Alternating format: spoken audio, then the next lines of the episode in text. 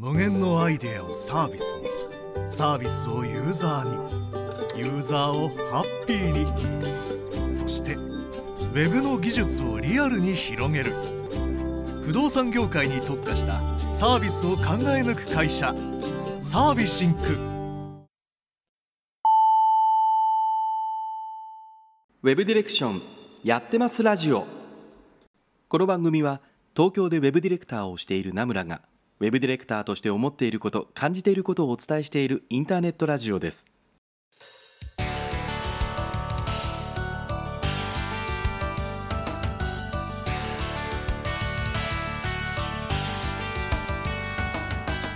皆さんこんばんは名村真司です。1週間のご無沙汰がお過ごしだったでしょうか、えー、お伝えしてました花粉症ですけどもね僕は無事に、えー、2週間で終わりましたね。はい。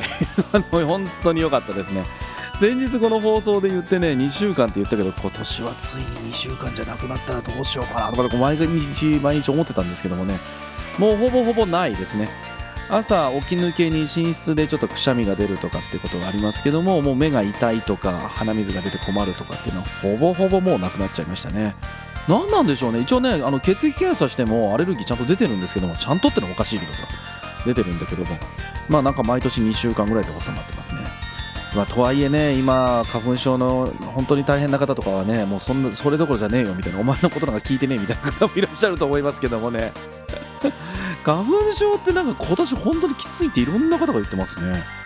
でもさ、あの花粉症とインフルエンザと台風は、なんか過去最大のとか、例年の何十倍のとかっていうのが、なんか毎年言ってるような気がしてるんですけどもね、どうなんでしょう、あれ実際。なんかもう10年ぐらい前から考えるとさもう何万倍ぐらいになってんじゃないかって掛け算を毎年してるような気がするんですけどね。本当に。まあそんなこと言ってもね花粉症お持ちの方は大変だと思いますからぜひともあの気をつけてね、えー、早めに本当にねこの花粉症の季節終わってほしいなと思いますけどもね。はい、えー、まあそんな中ですけども、えー、おはがきいただいているのでお読みさせていただきたいと思います。ラジオネームさくらりんこさんです、えー、名村さんこんばんは。さくらと言います。春ですね。私は花粉症持ちなのでもう今の時期は地獄なのですがそんな中でも楽しみにしているのは桜です。私は東京の中野に住んでいるのですが中野から北上する道と新青梅街道沿いの桜並木はもう圧巻です。ずっと引っ越そうかと思っていてもこれがあるからここにいると言ってもいいぐらいです。ただ道路沿いにある我が家は桜の花が散る頃には玄関ポーチに散った桜の花びらで満杯になります。まあそれも含め,、えー、それも含めて好きなんなのでいいんですが。名村さんは桜見に行きましたか？季節の変わり目ご自愛ください。ではまたということでね、えー、桜についてのおはがきをいただきました。この件ちょっとね あのお話ししようかなと思うことがあるので オープニング明けにも,、えー、もうちょっと喋ってみたいと思います、えー、というわけで、えー、今夜も30分名村についてこい。この放送は不動産業界特化のウェブ制作システム開発でおなじみのサービシンクの提供でお送りいたします。はい、えー、のっけからね、なんか今日ちょっとカミカミマシーンですけどもね すいません。えっ、ー、と、桜りんごさんありがとうございます。あのー、これね、僕住んでるとこね、あ今じゃないよ、今じゃないよ。もう 10, 10年前、10え？もう15年、14、5年ぐらい前に住んでたのが、多分ほとんど同じとこじゃないかなと思いますね。あの東京の中野区っていうところがあってね中野ブロードウェイで有名なところですけどもそこから本当に北上していったらですねこう結構大きな道があるんですけどもえっ、ー、とあれは何だ？西武新宿線かな？西武新宿線を越えたあたりぐらいからですね、本当に、えー、桜並木がいっぱいあるんですよね。で、そのまま行くと、えー、書いてらっしゃる通りで、新青梅街道沿いっていうのにバチンとぶつかっちゃうんですけども、そこから、えっ、ー、と、西の方に向かっていくところとかは、まあ、むちゃむちゃね、1キロも2キロもあるわけじゃないんだけども、どれぐらいかな？それでも500メートルトルか、1キロはないか、ん、500メートルぐらいじゃないかな。結構ね、桜並木になってるんですけども、めちゃめちゃ綺麗ですね。本当に。あの、昼通っても綺麗ですし、夜も通っても綺麗ですしってとこなんで、僕もあそこを通るの大好きなんですけども、その14、5年前、本当そこに住んでましたね。で、もう桜りんごさんと全く同じ状態でしたね。うちもあの道路沿いにあるマンションだったんですけども、でしかも1階だったんですよ。で、僕住んでたマンションって、あの、2階以上はオートロックの玄関があるんですけども、1階にあるところはポーチがあって、で、そこはもうね、秋は木の葉っぱがもうポーチの中に入ってくる、えー、春になると桜が散った花びらが舞ってくるみたいな感じでもうこんもりたまるぐらいでしたからね。すごい景色でしたけども。いやもうあれをね頑張ってせっせいせっせい掃除しなきゃいけないっていうのが大変だったんですがまあ確かにこうね玄関パッて出た時に目の前に桜並木がふわ当たるのはねもうこれは春としてはすごい景色だったなと思いますね。まあ機会があったらまたなんかあそこら辺住んでみたいなと思ってますけどもね。えー、桜りんごさんもこの場所、えー、ぜひともいい桜を見てまたいただければなと思います。もしね、なんか写真とかあったらぜひ送っていただければ嬉しいなと思います。でですね、えー、今週なんですよ。そう、今週というか今日です、今日。えっ、ー、と、今日は3月24日なんですけども、今日なんとこのポッドキャストでですね、す、えー、べ、ての、えー放送回の総再生数ですね。それが30万再生を達成することができました。おめでとうございます。えー、誰も言ってくれないんで僕一人で言いますけどもね。まあ、だからね、ポッドキャストで30万回っていうのが多いのか少ないのかよくわかんないんですよね、これね。YouTube とかみたいにさ、再生数っていろんなところに出てるわけじゃないですし、あの、多いのか少ないか本当正直わかんないんですよね。だってさ YouTube とかさちょっと頑張ってらっしゃる人ってなんか一つの話で再生数が30万とか普通にあったりするじゃないですか。なので僕なんかこう今日何回だっけ？133回か。133回やってやっと30万回なのでこれ多いのかな？少ないのかなと思ったんですけど。まあなんか個人的にはねなんかついに30万回って言われるとちょっと頑張ったなって気がするんでみんななんか誰か褒めて。ちょっと褒めてほしいなと思ったんですけども、誰か褒めてください。はい。ツイッターでもおはがきでもいいので、なんかが、あの、あり、おめでとうとか言ってくれるとすごい喜びます。はい。まあ、そんなことはさておきまして、次のおはがき行ってみましょう。えー、ラジオネーム簡単よしこさんからいただきました。名村さんお久しぶりです。最初におはがきを送ったのが53回だったので、とても久しぶりになりました。以前紹介してもらった本とかを読みながら頑張っていますが、なかなか最短でなりたい自分にはなれないものですね、点点点。それはまあ日々頑張って積み上げていこうと思います。ところで、名村さんにとってマネジメントってどうやって身につけましたか？先週、部下に物言いが厳しいって言われて凹みますっていう方のハガキを聞いてて、わかるーって首がもげるほどうなずいていました。今年から部下ができて指導社員になったのですが、何かいいアイデアがあれば教えてください。では、ということでね、いただきましたけども。えー、まあ、マネジメントってことですね。まあ、ディレクションではないですね。マネジメントですからね。えー、まあ少なくとも、あ、そうそう、ちょうど、ちょうどなんか、タイムリーな感じがしますけど、明日ですよ、明日。あの、長田さんといつもやっているディレクター、あの、ディレクター談義か。が、まあ、あの、その部下育成とかかな。あ中年になったら部下育成をどうやってするかみたいなテーマで話すんですけどもね。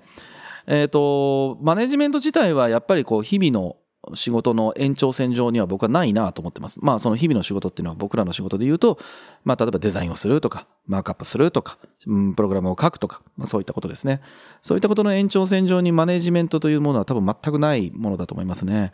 なので、えっ、ー、と、マネジメントじゃない、えっ、ー、と、テクニカルな、こう、クリエイティブのスキルが上がっていったから、じゃあマネジメントで行きましょうっていうのは、なかなかちょっと違うかなと思いますね。ほんで、これね、身につけたかって言われると、僕もわかんないんだよね。だって、マネジメントってされてる方がちゃんとされてるって思うものであって、してる方が俺がしてるとかっていうものじゃない気がするんですよね。なので、まあ、ディレクターはね、マネジメントというのはプロジェクトマネジメントの方なので、ヒューマンマネジメントという、なんか、育成という要素は少ないですよね、ディレクターにとってはね。なので、マネジメントどうやって身につけたかっていうと、もう本当に部下を持つしか多分ないと思います。これは残念ながら OJT ですよね。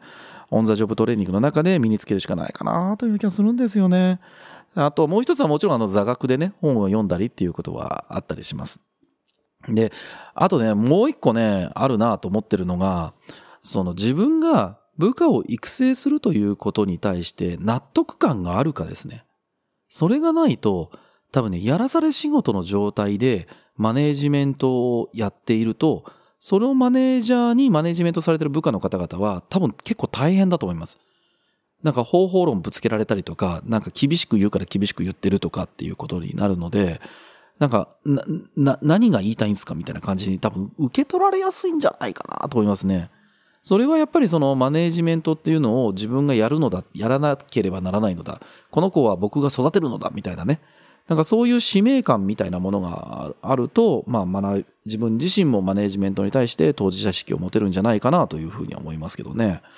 まあ、ここはでも他にもいろんなマネージャーの方々がいらっしゃいますから、で、僕なんか多分遅い方だと思いますよ。えっ、と、前、この会社立ち上げる前の会社でマネ、まあ本格的にちゃんとマネージメントってやったのは多分その頃ですから、それって僕32、3、31か。31ぐらいですもんね、やっとね。それまではクリエイティブの方だったし、ディレクターをやってたので、PM をやることはあっても、ヒューマンマネジメントみたいなことはほとんど、それ育成を前提したし、育成育成を前提としたヒューマンマネジメントね。それはもうほとんどやる機会がなかったですね。ちょっと部下みたいなものはいましたけど。なので、それからまあ十何年やってきましたけど、まあそれでも日々大変よ。やっぱり。人によっても違うし、ねね、よく言うのが褒めて伸び伸びる人もいれば、えー、叱って伸びる人もいるみたいなね、その特性みたいなのもあると思うので、それの見極めみたいな。で、見極めようと思ったらさ、相手に興味がなかったら絶対無理だよね。なので、僕はやっぱりその、さっき言った自分がやるのだって思えるの、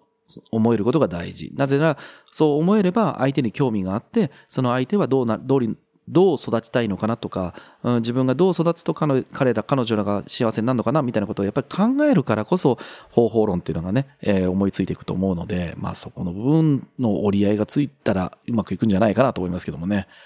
えー、神田よしこさんぜひマネジメント頑張っていただければなと思います。では、いつものおはがきのコーナーに行ってみましょう。はい、お便りのコーナーです。このコーナーでは、ポッドキャストの詳細にも記載しているウェブ上のおはがき投稿フォーム、ナムラのツイッターアカウントへの DM でいただきました、ウェブディレクション、ウェブ制作の疑問質問のおはがきにお答えさせていただいてます。えーと、一番最初がこちらにしましょう。えー、ラジオネーム、猫猫猫猫、あ、違う、猫猫猫子猫さんです。危ねえ、すごいとこに子が入ってた。えー、名村さんこんばんは。先日の放送で名村さんがリラックスする方法を持っている方がいいという話をされていました。お酒やタバコ、またキャンプや漫画って話が出てきましたが、名村さんは体の方ではマッサージとか行ったりしていますか？それとも運動とかをしたりしていますか？それって聞いていますか？ツイッターとかを見ているとものすごい長い時間働いてるみたいで、そういったことをしている時間はなさそう。でも、それぞれ、それでも毎週の放送は元気そうだし。ってことで聞いてみたく DM させてもらいましたというおはがきをいただきました。なんか後半はあんまり良くないなと思いますけど。えー、そうですね。先日なんかリラックスする方法とかってましたけども、まあ肉体的な方ですよね。えっ、ー、と、マッサージは行ってますよ。これでも。マッサージ、今言ってるのはマッサージと針かな？鍼灸ですね。あ針とお灸ですよね。えっ、ー、と、それは行ったりしてます。あのね、そう、あのね、リラックスするためではないんですけど、僕あの、多分、多分ね、こう、まあ後半に書いてらっしゃいますけど、ツイッターとか見てるとものすごい長い時間って多分な、まあ長いは長いと思いますよ。で、だからけん、体的に言うと多分健康ではない、ない、健康、結構健康なんだけど、まあ、人から見たら健康じゃなさそうなんですけど、それはね、あの、僕結構健康オタクであの、健康になるためにいろんななんかこう、それこそサプリメント試してみたりとか、運動法を試してみたりとか、ね、あの、マッサージもそうだし、針もそうだし、まあ場合によっては温泉行くとかさ、そういったこととか、足湯とかも含めてね、あったらとりあえずやってみるみたいなこと。僕結構ミーハーなので、それは多分ずっとやってるからかなという気はしますけど、あの、今言ってる針は、あの、今会社のオフィスって新宿の新宿御苑っていうところにあるんですね。新宿1丁目の界隈ですけども。その界隈もね結構針のお店があって4軒いや僕が行ったのは4軒か。全部ででも56軒ぐらいあるんじゃないかな。僕が知ってるだけで。でそのうち4軒僕行ったんですよ。なんかちょっと針に行こうかなと思って。でもねマッサージもそうだけど針もね結構相性があってうまくいくっていう人と全然合わないっていうのがあるって友人から聞いたことがあったんですよね。なので、まあ会社のこうちょっと休憩時間に行けそうなところとか仕事終わりに行けそうなところってことなので、まあ会社の近くで探そうと思った時に2週間で4カ所行ったのかな？なんか2、3日空けていくみたいなことをしていましたけども、まあその中で一番自分があったところに行ってはいるんですけども、もうそこをもう2年、もっとか、もう3年ぐらい行ってるんじゃないかな。なんか急に針だとかと思って行き始めましたけども。針と球を、まあ、背中とかね、えー、と腕とか足とか、まあ、周りによっては表情とかってことで顔も打ってもらったりすることあるんですけどもそういうのもやってますね。うんまあ聞いてるのかっていうとすっごい冷めた言い方するとプラシーボじゃねえかって話はな言わんとすることは分かりますけどね。あの猫猫猫子猫さんがそういう意味で言ってらっしゃるかどうか分かんないけどごめん邪推だったらごめんね。そういう意味じゃないかもしれないんだけど。あのでもね僕プラシーボでもいいと思ってんだ。あの正直。例えば何かコーヒーを飲んでリラックスしたとかまあタバコはわかんない。僕はほとんど吸わ吸ったこともないのでタバコを吸ってリラックスしたお酒を飲んでリラックスした、えーと、マッサージしてもらってリラックスしたって言ってあの体と気持ちって結構つながってると僕は思ってるので体がえーと、体に対してそういったリアクションをすることによって気持ちがあやっぱりリラックスできたなんか気持ちがほぐれたとか体の背中の肩こりが取れたやったって思うこと自体で気持ちがリラックスできるんだったら僕全然いいと思ってるんですよね。だってなんだろう最終的にはもちろん体が疲れてるのはあの回復しなきゃいけないんですしそれを目的に言ってるかもしれないんだけどもえーと、精神的にリラックスができたことによって肉体の緊張がほぐれてその結果肩こりがなくなるっていうのも僕はあるあっておかしくないと思ってるんだよね。なのでマッサージをしてもらってること自体が実はそんなに効いてなかったとしてもそのマッサージをしてもらってること自体が自分の気持ち的なリラックスになるとかこの時間僕はすごくマッサージしてもらったんだと思うことによって気持ちがふって抜けてなんか肩こりがふわってなってって言うんだったら僕全然いいかなと思ってるんですよね。なのでそういう意味で言うと多分効いてます僕は。マッサージをしてるからね。えー、ですのでおそらくそういうのも全部含めてこう日々どうやって健康を維持しようかなみたいなことを思ってたりするので僕はなんか自分に合えばいいんじゃない？だって人によってはアロマテラピーやること、ね、アロマオイルね、匂い嗅いだら、あの、あの、ピロピロピーンってなって元気になるっていう人もいらっしゃると思いますし、なんか紅茶が大好きみたいなね、人もいらっしゃると思うので、そういったものでもなんか気持ちがリラックスとか、まあ寝る前にあったかい、なんかミルクを飲むとかっていう人もいらっしゃるかもしれませんよね。それはあの、睡眠の質を上げるのだみたいな感じだと思うんですけども、なんかそういうのでも全然いいから、なんか誰かに、これをやってるからすごいリラックスできるよとかって、なんか自慢をするものでもないし、なんか人に言いふらかすってものでも別にないから、自分に合うものが見つかれば別にいいんじゃないですかっていうふうに僕は思ってますけどね。だから僕のなんかマッサージの生き方とか、生き生き方は関係ないか。別にマッサージに行くのは歩いていくだけだから あんま関係ないんだけど、その会う人を見つけると、自分にマッチした人ね、会う人を見つけるとか、あの、行く頻度を考えるとか、まあ、その行った時のお店の雰囲気とか、その施術をしてくれてる、してしてくれるじゃない、してくれる方の雰囲気とか、まあ、そこで繰り広げられるトークとかもあるかもしれないよね。だからそういうのの全部含めて、なんか、あ、ここにいるとなんか自分がほっとできるみたいな場所を見つけられると、僕はなんかリラックスする方法としての、うん、手段になるんじゃないかなと思いますけどもね。はい。えー、猫猫猫子猫さん、なんか自分の中でこう、ストレスとか溜まってるとか、体の疲れが溜まってるって言うんだったら、でも無理はしないで、えっ、ー、と、まずは寝ると。あの、僕あれですよ、ちゃんと寝てますからね。もう土日とかめっちゃ寝るとき、あの、ぐっすり寝てますから、そんなずっと四六時中働いてるわけじゃないので、あの、休むときはちゃんと休んでますからね、えー、無理はしないようにしていただければなと思います。えーと、では次のおはがきいきましょう。えー、ラジオネームクロディアンさんからいただきました。名村さんこんばんは。毎週土曜日の午前中に聞かせてもらっています。最初に名村さんがアイスブレイク的な話をしているのを聞きながら、名村さんってきっと打ち合わせの最初もこんな風なんだろうなと勝手に思ってます。ど どうかな？別にあの、この番組のアイスブレイクみたいなアイスブレイクをなんだ打ち合わせの前にやってるわけじゃないけどね。いや、やってんのかな？まあ、それはお客さんに聞いてみましょう。えー、いや、本題はそうじゃなくて、私も受託、えー、受託の制作会社でディレクターをしています。毎回ウェブサイトを作る上でコンテンツ企画を作ることが求められるのですが、本当にこれ苦手というか難しいです。すごい尖ったものをすると、クライアントにはハテナって顔をされてしまいますし、そうじゃないと無難すぎて、ここれでいいんですか？的な話をされます。また自分が門外漢のビジネスのサイトの場合には、ど、どんな企画がいいのか、ということで、えーじえー、そもそも、えー、そのこと自体が思いつかなくて自分の発想力の弱さに絶望してしまいます。このサイトのコンテンツ企画の力を、あ、このサイトのコンテンツ企画の力を上げるのにどうしたらいいかについてアドバイスをいただければと思い DM させてもらいました。助けてください。ということで、助けてくださいって言われちゃいましたね。助けられるかどうかわかんないですけども。えー、コンテンツ企画ということですね。まあ、どんなコンテンツ作ろうかということだと思います。で、えっ、ー、と、まあ、ディレクターにとって、僕にとってよ、僕にとってのディレクターってことで言うと、やっぱ企画を作る部分は領域として入ってくるかなというふうに思っています。で、この企画力を上げるっていうのはやっぱり難しいですよね。あの、どれぐらい前かな？2000年、2000年の後半ぐらいかな？2005年、6年、7年、8年、9年ぐらい。そういった時期って実はあの、もう最近ほっと聞かなくなっちゃったんですけども、スペシャルサイトっていうのがもうむちゃくちゃいっぱいあったんですよ。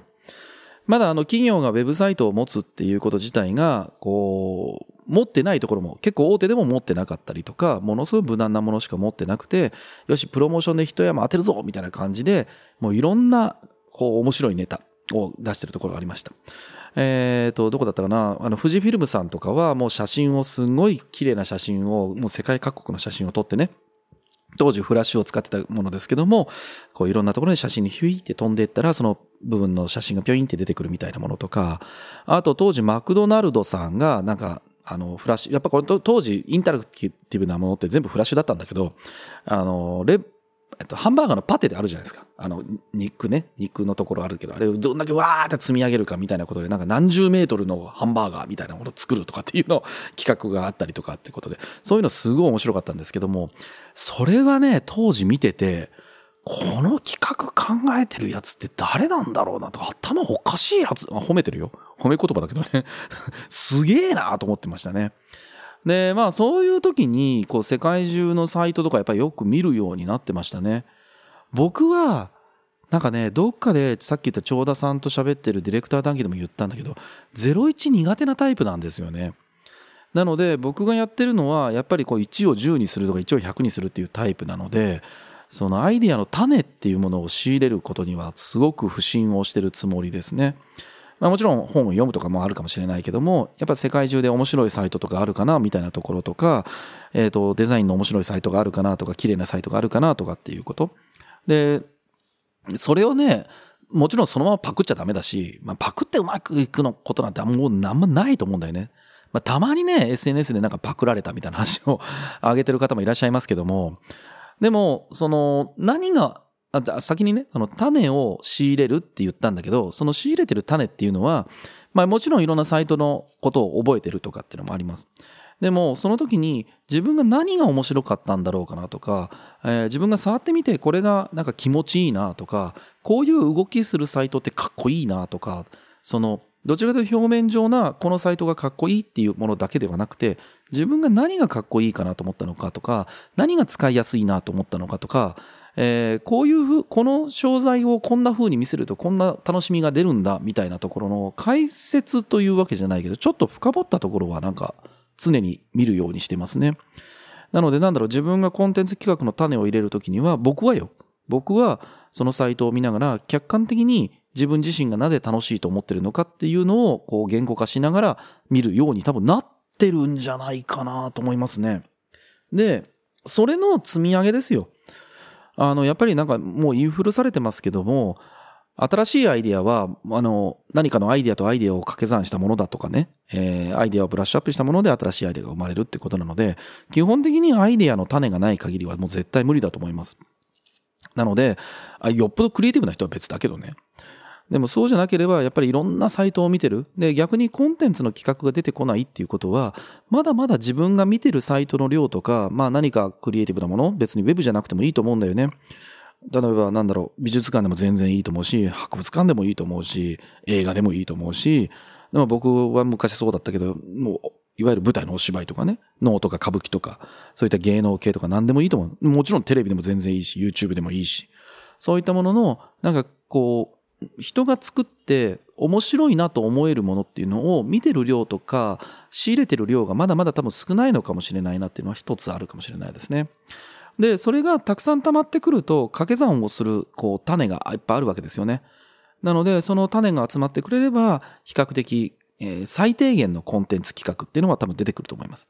で、それが出てからですよ。それが出てから、じゃあそれをブラッシュアップして、より面白くするにはどうしたらいいのかっていうところに至るので、まずもうコンテンツの企画を作るんだったら、よくね、昔その、で、えっと、代理店の方々がやってるような、100本ノックするとかみたいな、100個とりあえずアイデアを出すのだ、みたいなところまでやってって、で、頭がもうすっからかんになって、アイデアがもうこれ以上出ないって言った時に絞り出てくるものがやっと面白いアイデアですよ。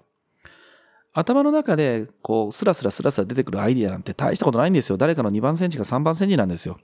もしかしたら自分自身の2番センチかもしれないんですよね。なのであのそういったものを全部吐き出した時にああもうどうしよう頭の中にあるもんあの文字になってるものは何もないって言った時にああやっと出てきたみたいなものがやっと最後にね残ってくれるいいアイディアなんじゃないかなと思ってますけどもねなのでまず一つはアイディアの種をいっぱい仕入れること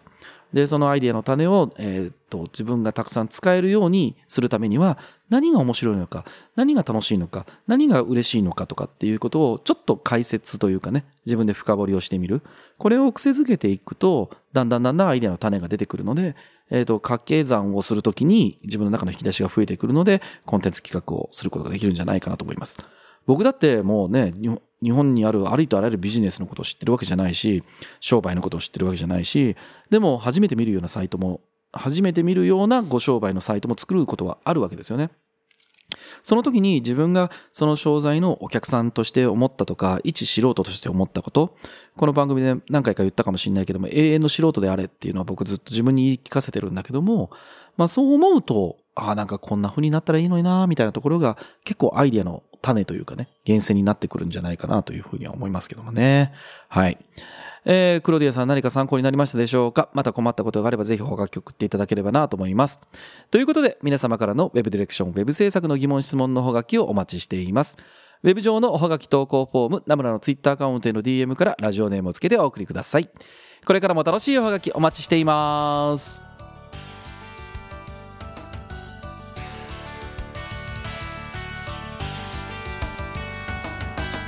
えー、はいというわけでエンディングになりました、えーと、冒頭というかね、えーと、放送中にも言いましたけどもね明日です明日、えー、2023年3月25日の土曜日。21時からディレクター談義のボリューム18を開催させていただきます。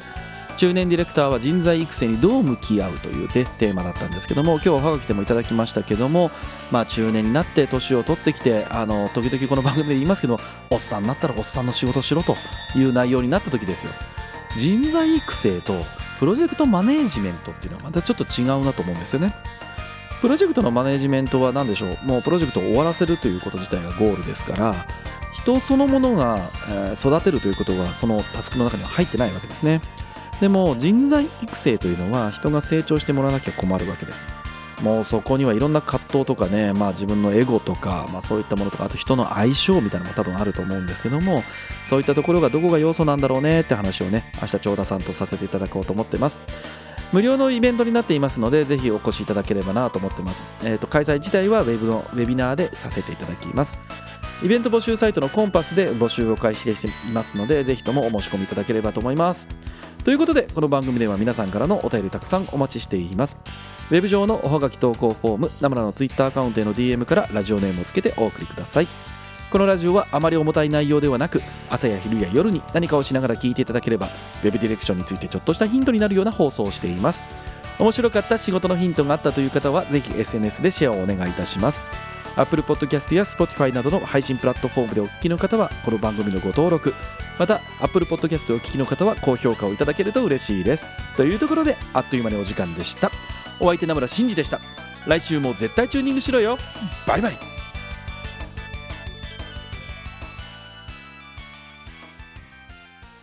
サービシンクって不動産検索サイトのデザインをやってんでしょ？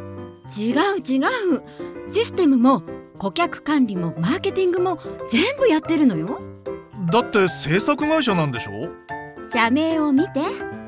サービスを考えるからサービシンクって言ってるの。不動産業界のウェブ戦略立案なら全てお任せください。株式会社サービシンク